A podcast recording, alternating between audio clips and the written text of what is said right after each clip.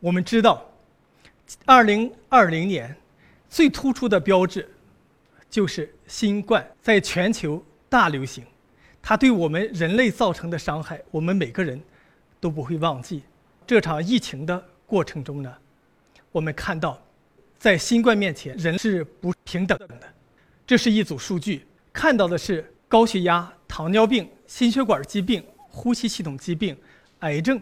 如果有这些疾病，他病死率的风险升高，是其他没有基础疾病人的六点七倍、八点一倍、十一倍多、七倍、六点二倍。他们感染了新冠病毒之后，有更多的风险，接受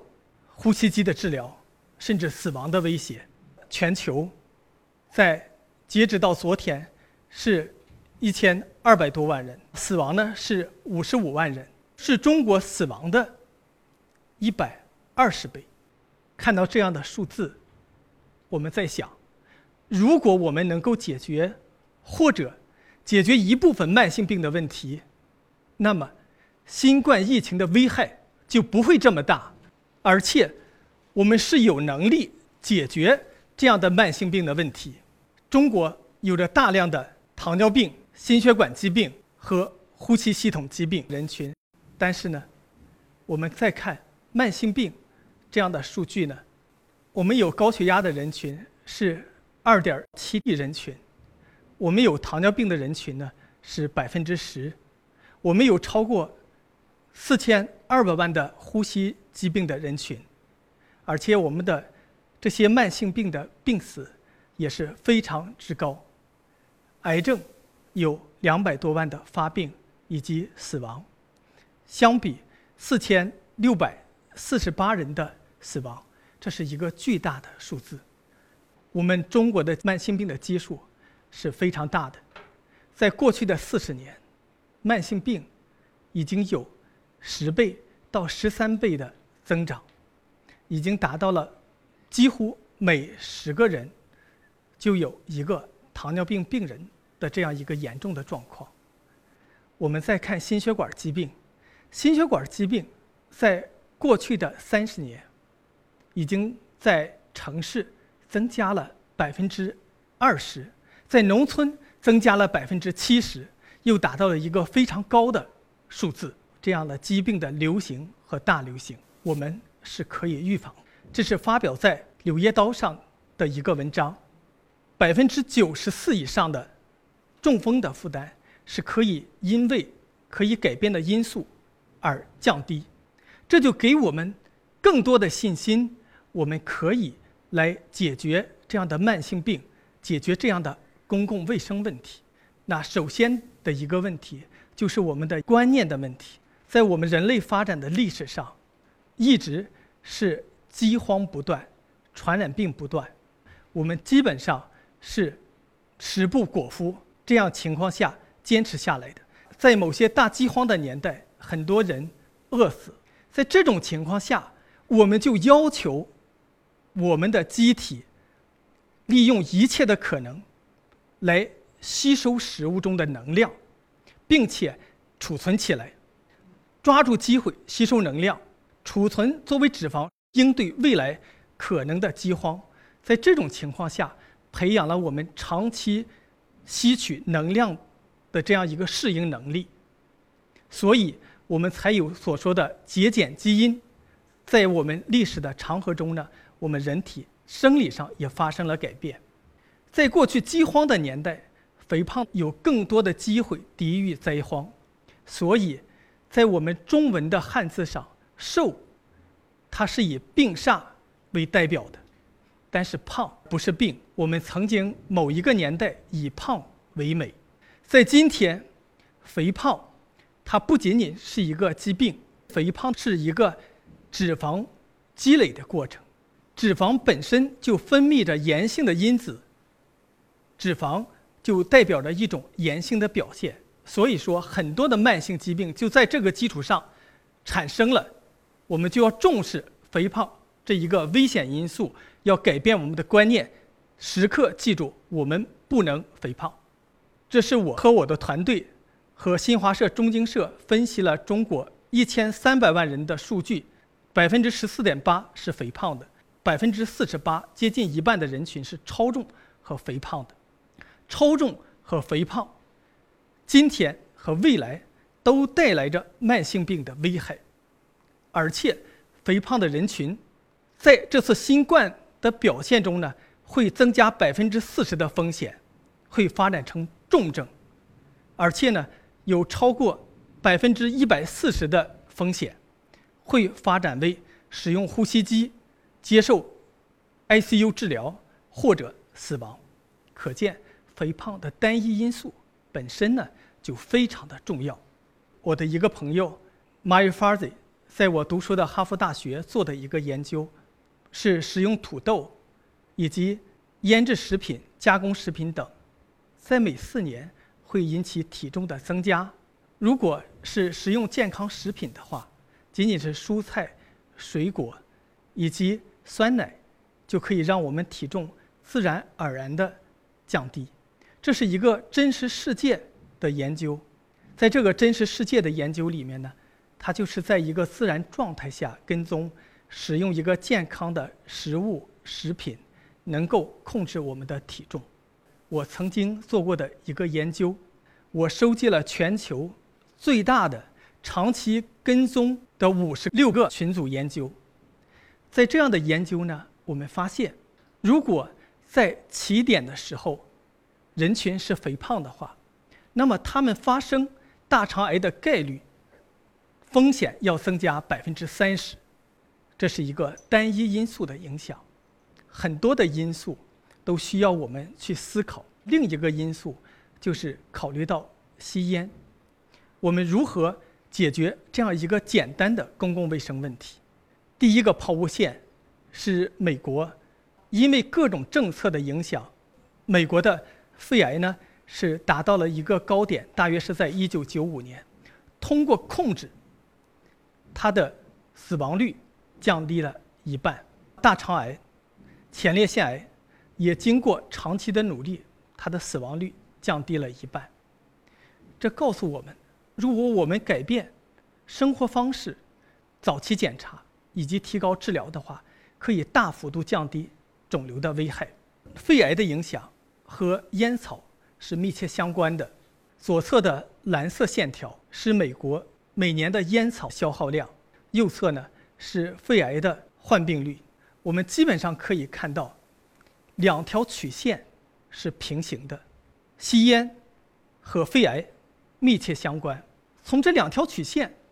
我们也看到了另外一个希望，那就是如果我们能够把烟草控制下来的话。肺癌就会在二十年之后下降。我们可以看到两条曲线的间隔整整是二十年，两条曲线几乎是一致的。但是在我们的国家，肿瘤长期的处于一个高水平的状态。在过去的二十年，基本上只有食道癌、胃癌和肝癌有所下降，其他的肿瘤保持在一个非常高的水平。那么我们是不是可以改变，让这些疾病的发生、发展以及它的预后有更好的结果呢？慢性疾病的大流行，让我们必须重新的思考我们的观念、我们的行为。我们想，这一次新冠能够在短时间内成功的控制，我们有很多的经验或者是教训可以去思考。在新冠成功控制的一个关键，就是在于我们每个个人和家庭承担了健康的主体责任。我们尽量的降低各种可能的危险因素，把发病的风险降低到最低，时时刻刻在警惕，在努力，这是极为关键的。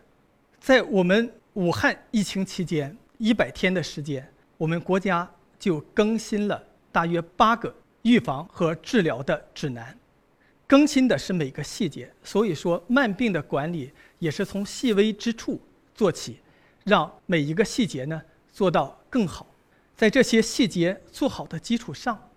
我们还是要思考：新冠之所以能够成功的控制住，关键是在于我们更重视预防，更重视医院之外的预防。我们没有把疾病的最终的解决方案留给医院，而是留在院外，我们群防群治，每个人承担起一份预防的责任。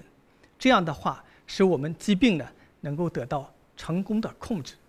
一个疾病的控制，一个危险因素的控制，也像传染病一样，新冠就是把一个病毒从一个人通过呼吸道传播给另一个人，另一个人。经过一段潜伏期之后发病，我们的很多的生活的习惯也是这样，比如我们的饮酒、我们的吸烟、我们不健康食品的食用，